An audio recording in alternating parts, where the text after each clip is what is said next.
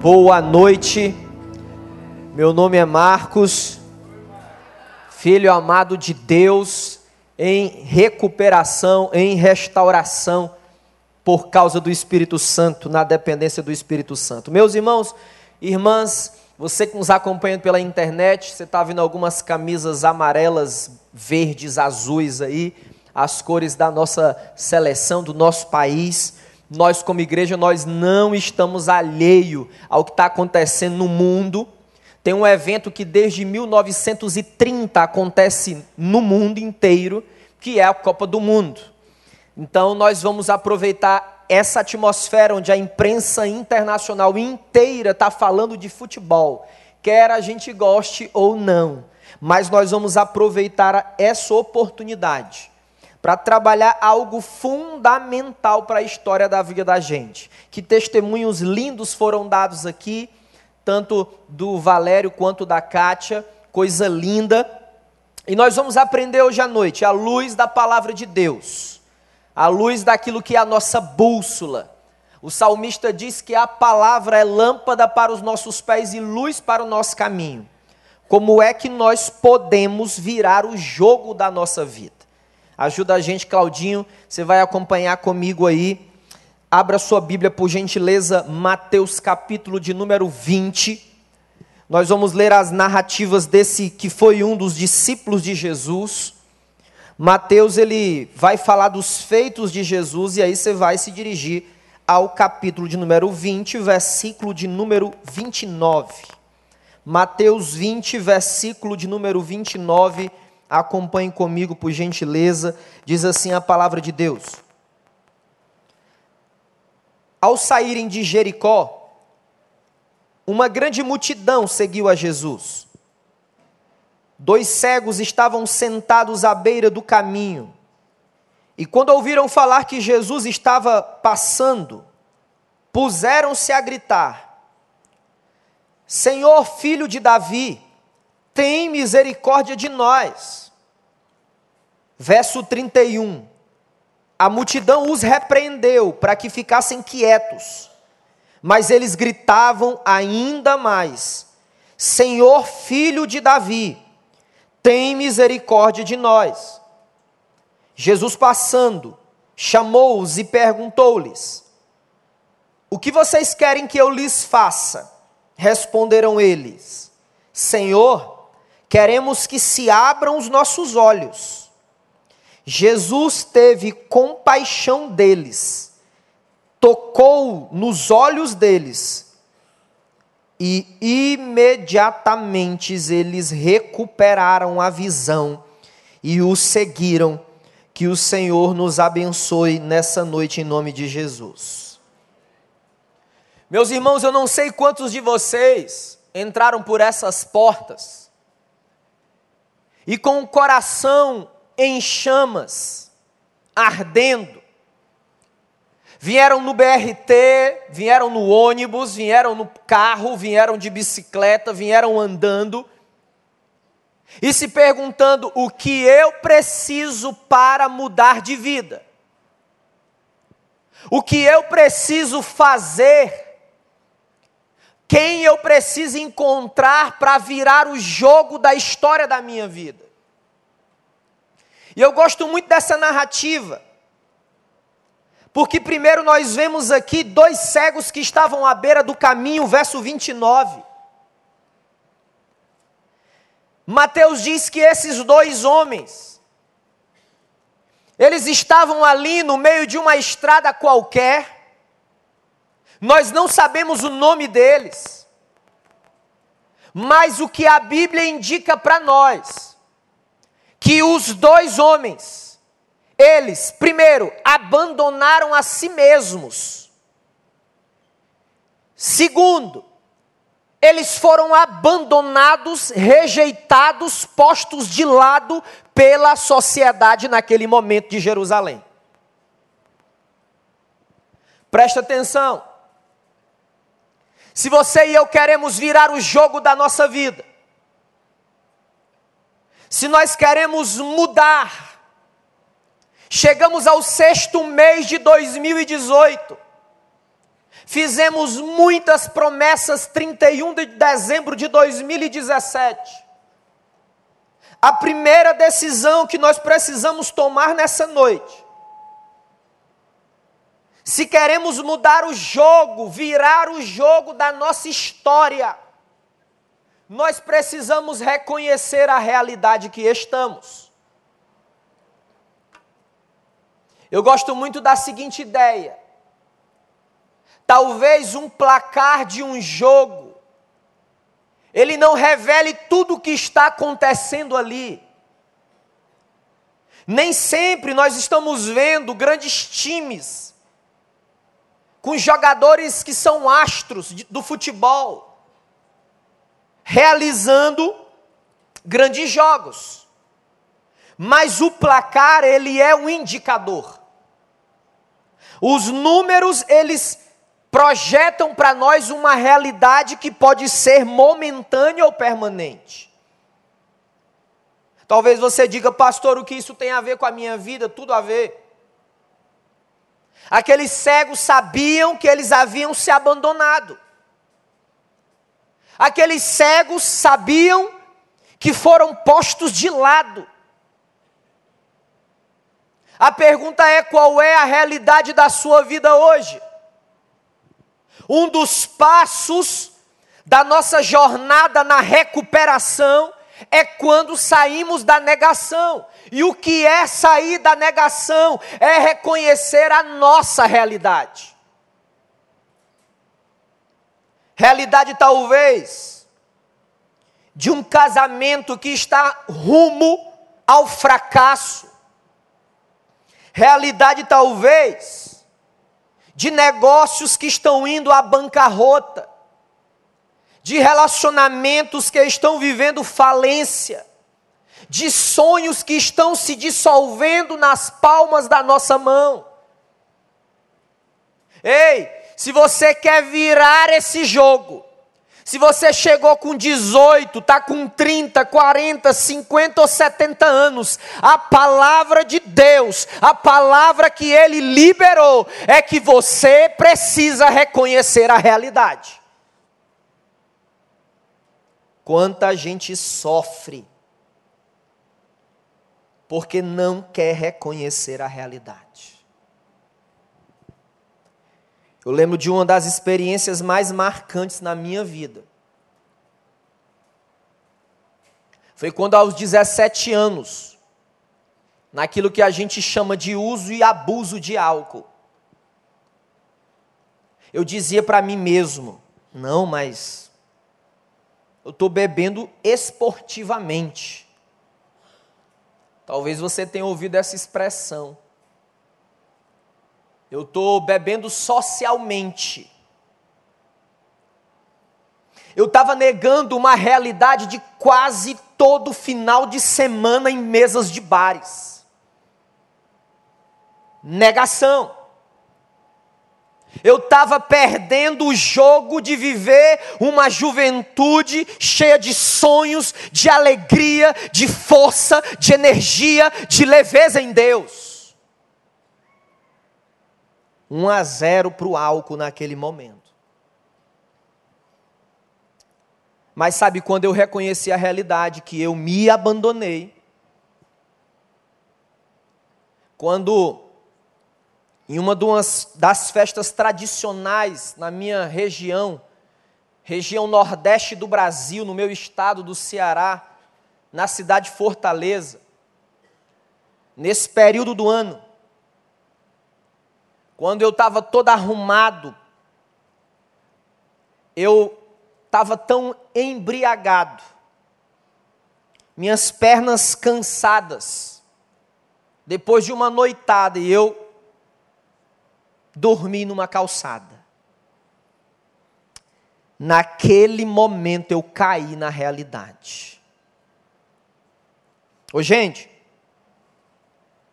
Deus quer trazer você à realidade, não para envergonhar a sua vida. Deus te chama à realidade, te chama à avaliação, para te libertar, para curar, porque Ele é Deus. Eu não vou me esquecer. Quando um amigo me convidou a conhecer o Jesus dos crentes, e eu fui a primeira vez, e durante a semana ele me acompanhando, isso é discipulado. Fui a segunda vez e ele me acompanhando. Fui a terceira vez e ele me acompanhando. No dia que um homem de Deus pregando a palavra, eu entendi, eu quero esse Jesus.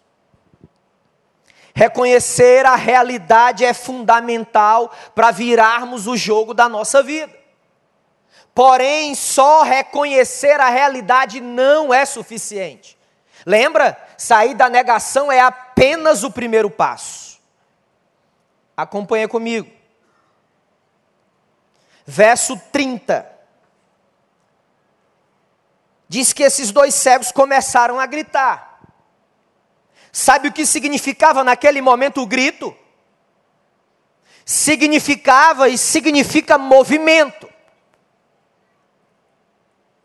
Eles gritavam: Jesus, Jesus, filho de Davi, tem misericórdia de nós. depois que passamos pelo processo de reconhecer a realidade, se queremos virar o jogo, mudar o placar, precisamos se movimentar. Precisamos dizer assim: o meu casamento está falido, ou está em falência. Qual é o movimento que eu terei? os meus negócios estão partidos, qual é o movimento que terei? A minha saúde física, emocional e espiritual não está bem. Qual é o movimento que terei? Movimento. Esses homens, eles não eles não olharam para a multidão que tentava os calar. Eles gritavam. E eu fico imaginando dois homens ali na beira da estrada e eles gritavam, gritavam, gritavam. Mas atenção. Atenção cuidado com a teologia do grito. Nós não podemos ser adeptos da teologia do grito. Porque Jesus também reconheceu o movimento quando pessoas simplesmente choraram na presença dele. Mas eu gosto da Bíblia porque ela dá espaço para as nossas emoções e comportamentos. O Evangelho, a mensagem, a notícia, é muito, mas muito mais que um código de comportamento ou de que um mapa de roupas que temos que vestir, mas é muito. Todas as vezes que nós tentamos engessar o Evangelho, nós acabamos nos embriagando da religiosidade. E religião mata. O evangelho dá vida, mas a religião mata. Talvez o seu movimento seja lágrimas. Talvez o seu movimento seja pedir ajuda a alguém que você ainda não pediu.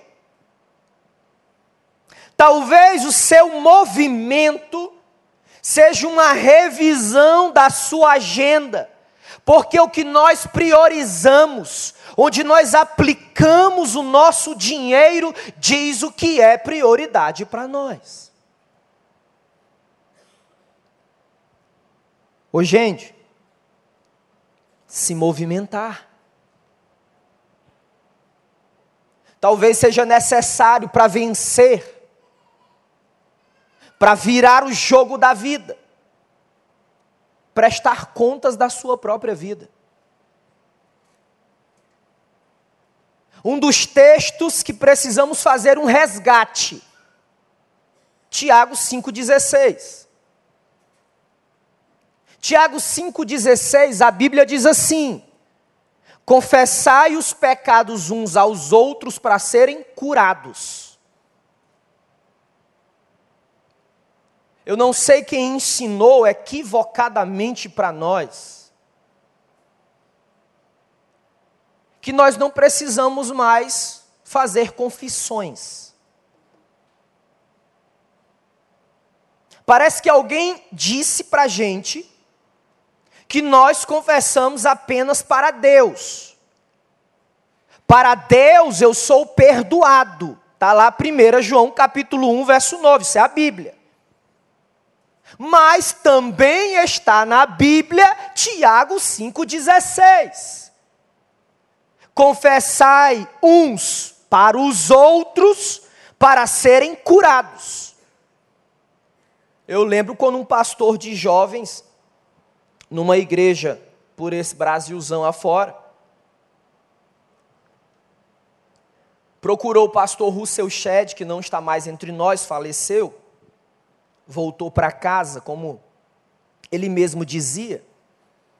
Por muitos anos foi nosso pregador, nosso preletor do Congresso de Família aqui da igreja. Congresso da Bíblia, perdão. E um pastor de jovens procurou ele e disse: Pastor, eu preciso da sua ajuda. Aí ele, naquela sabedoria, disse: O que está acontecendo, meu filho? Pastor, eu sou casado, sou feliz no meu casamento, mas eu estou com problema com pornografia. Pastor Russell Shedd deu algumas orientações para ele. Passou-se um ano, no ano seguinte, pastor Russell Shedd voltou para aquela mesma igreja, aquela mesma cidade. Novamente o pastor de jovens procurou ele e disse: Pastor Russell Shedd, eu preciso falar com o senhor. E ele disse: Pois não, meu filho. O senhor lembra de mim? Eu sou aquele pastor do ano passado. Como que eu posso lhe ajudar? Aí ele disse: Pastor, eu sou bem casado, sou feliz no casamento, mas estou com um problema relacionado à pornografia. Pastor Russell Shedd olhou para ele amorosamente, carinhosamente, e disse para ele: faça uma coisa. Procure o seu pastor e fale para ele. Sabe o que ele está ensinando naquele momento? O poder da confissão. É quando nós falamos é quando nós nos movimentamos em prestar conta da vida da gente. É perigoso não prestar conta da vida com ninguém, é arriscado demais. Quando você escuta isso, talvez nesse momento, aquilo que a gente chama em psicologia de mecanismos de defesa, ou seja, são instrumentos de defesa, você coloca várias barreiras agora nesse momento e diz assim: "Ah, mas ah, como que vai ser? As pessoas, eu não confio em ninguém, as pessoas já me traíram", isso é verdade. Mas preste atenção. Para que Satanás não prevaleça no teu pensamento, porque tudo que está na palavra é para o nosso benefício. Pessoas vão trair você? Vão. Pessoas vão machucar você? Sim. Pessoas vão ser infiéis? Sim. Mas nem todas as pessoas são assim e nem todas as pessoas vão fazer isso. Movimento, qual é o teu movimento hoje à noite? Talvez tua vida está estragada nas finanças, atolada em dívidas, mas você nega a realidade. Mas você prefere, não, não, não é bem assim. E continua comprando e comprando, mas você está endividado, meu irmão, minha irmã, se movimenta em nome de Jesus. Vira o jogo da tua vida. Agora olha por gentileza o versículo 31. Você sabe que a multidão fez? A multidão começou a mandar os cegos calarem a boca.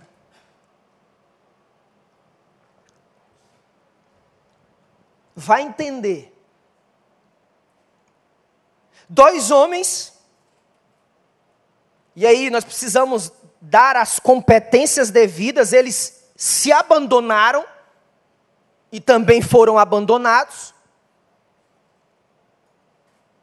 Porque se nós fôssemos irresponsáveis, nós diríamos assim: ah, eles foram abandonados. Não, eles foram abandonados e se abandonaram. Aí eu distribuo responsabilidades. Em estado de sofrimento, e uma multidão que estava ouvindo os ensinos de Jesus, vendo os milagres de Jesus, falava para eles calarem a boca.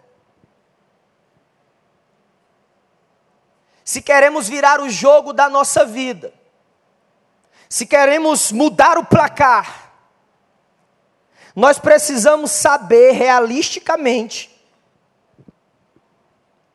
que. Não estou conseguindo, Claudinho, ajuda a gente aí você vai enfrentar obstáculos. Quais são os obstáculos que estão diante da gente?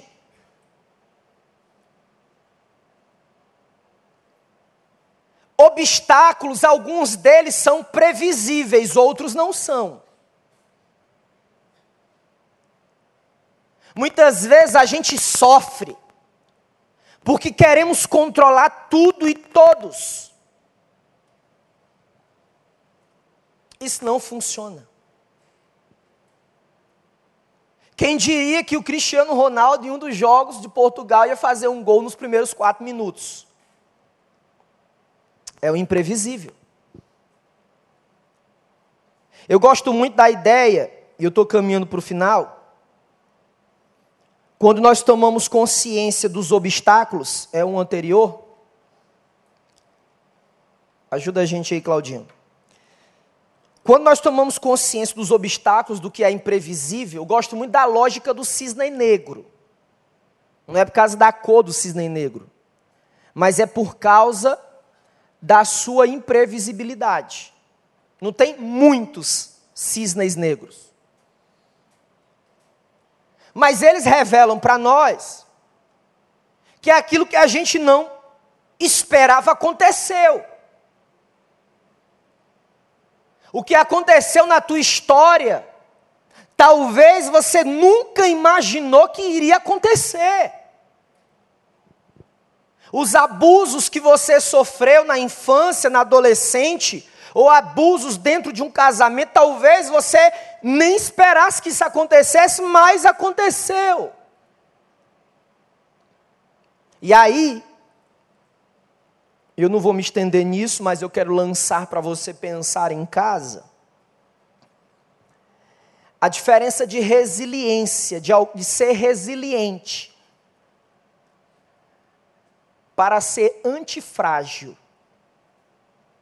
Você vai pesquisar isso com calma, é um termo muito novo, novíssimo. Se tiver três anos é muito.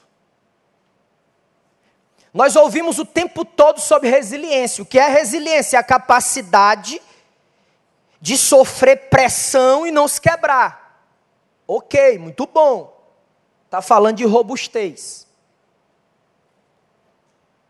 Mas o que é ser antifrágil? Ser antifrágil não é apenas receber a pressão e não se quebrar. Mas é receber a pressão, não se quebrar e crescer. Falamos muito em estresse pós-traumático, falamos pouco em crescimento pós-traumático. Aqueles cegos sabiam do obstáculo que ele tinha, e era a multidão. Olha por gentileza o verso 32. Jesus faz uma pergunta. Quando Jesus faz essa pergunta para eles: O que vocês querem que eu faça? Eu acho isso espetacular. Porque em um determinado momento, eu lendo o Novo Testamento, eu marquei algumas vezes que Jesus fez perguntas, e foram muitas.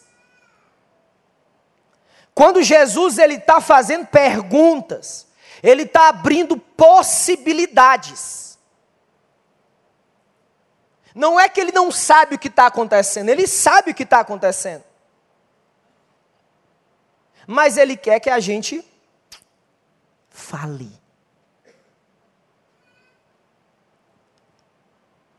Ele quer que a gente fale. Aí ele, ele olha para os dois cegos e fala assim: então, o que vocês querem que eu faça?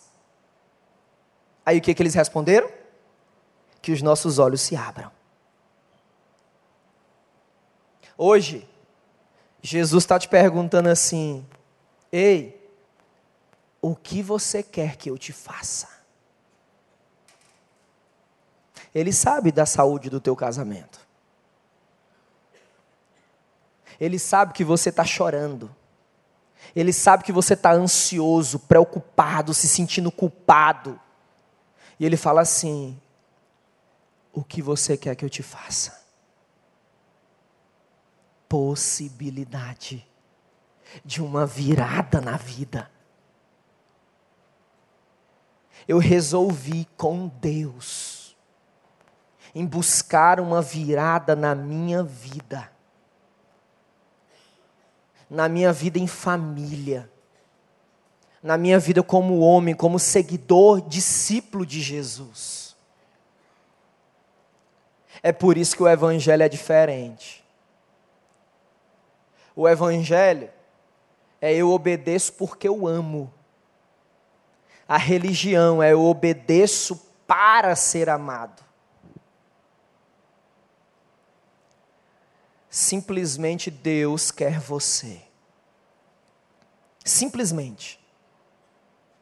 Ele está ansioso para ter você. Verso 33.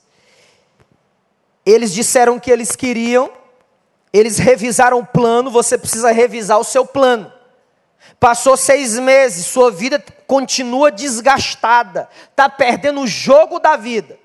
Revisa o plano senta, avalia. Então, quais os passos que eu já dei para virar o jogo da minha vida? Quais os passos no caminho da restauração? Quantos passos eu já dei? Eu estanquei na hora de fazer um inventário moral da minha vida. Eu parei na hora de falar aquilo que eu vivi ou que eu fiz, que eu recebi ou que eu pratiquei.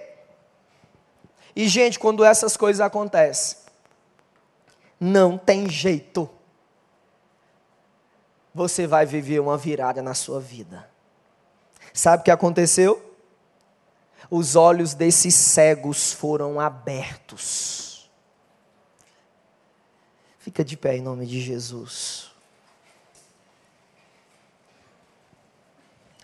duas perguntas para você. O que Deus falou com você e o que você vai fazer com isso agora. O que Deus falou com você. E o que você vai fazer com isso agora. Quero lançar um desafio aqui. Se você diz, olha, eu ouvi os testemunhos, eu já estou fazendo parte de uma célula, eu até venho aos cultos, ou é a primeira vez que eu estou vindo no prédio dessa igreja, mas eu quero experimentar uma virada na minha vida, quero virar o jogo da minha vida. Amanhã não sei o que vai acontecer no jogo do Brasil, mas hoje à noite eu sei o que pode acontecer. O Senhor Jesus abre uma possibilidade de você virar o jogo. Enquanto nós vamos louvar o Senhor. Você que diz assim, dois grupos. Eu quero entregar minha vida para Jesus, Jesus ser o meu Salvador, meu Senhor. Tomando a decisão a primeira vez. Ou você diz assim: Eu quero tomar uma decisão para batizar. Se eu creio em Jesus, eu preciso batizar, porque isso é uma ordem, não é opcional. Enquanto nós vamos adorar, se você assume esse compromisso com Deus, de dar uma virada no jogo da sua vida, dizer assim: olha, eu vim até aqui perdendo muitas bolas, bolas que eu perdi, minha família, minha saúde, minha fé, minha moral, minha ética. Se você quer virar o jogo da sua vida, pode sair do teu lugar, nós vamos orar com você. Vamos adorar o Senhor. Vamos adorar o Senhor. Pode sair do teu lugar em nome de Jesus. Se quebrado e ferido. Pode sair do teu lugar em nome de Jesus. Nós vamos orar por você. Coragem, se move, é movimento. Demais, Jesus te chama. Abre a tua boca, adora o Senhor. Verbaliza quem Ele é. Se ao fim de si mesmo chegou. Quero orar com você. Pode sair do teu lugar. Eu quero orar com você. Jesus te chama.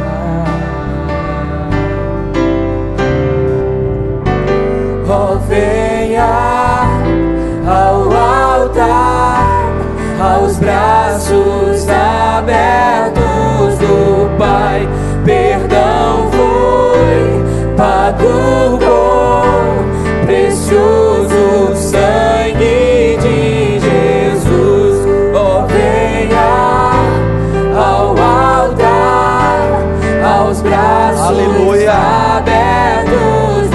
Glória a. Deus. Perdão foi pago Aleluia.